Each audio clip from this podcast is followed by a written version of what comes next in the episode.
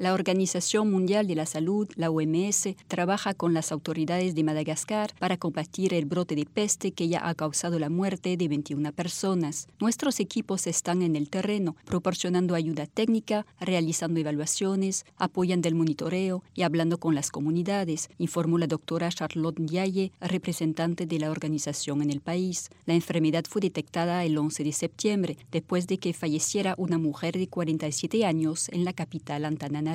El pasado sábado, las autoridades confirmaron que un ciudadano de Seychelles, que estaba de visita en el país para un evento deportivo, también había fallecido de peste neumónica. Las autoridades nacionales han intentado localizar a las personas que hubieran podido tener contacto con él. Una vez identificadas, recibirán antibióticos para prevenir una posible infección. Al estar ya presente en varias ciudades, la enfermedad podría propagarse rápidamente, debe la OMS, que ha desbloqueado 300 mil dólares en fondos de emergencia, además de suministros médicos. La agencia requiere un millón y medio de dólares para financiar su trabajo. Con un promedio de 400 casos por año, la peste es endémica en Madagascar. El brote actual incluye ambos tipos de peste, la bubónica y la neumónica. La peste bubónica, conocida como peste negra en la Edad Media, es la forma más común, pero la peste neumónica, también llamada peste pulmonar, es la forma más virulenta. En ausencia de tratamiento, esta es invariablemente mortal. La peste es una enfermedad ligada a la pobreza, transmitida por las pulgas que tienen las ratas. Para Naciones Unidas, Veronique Durumal Partida,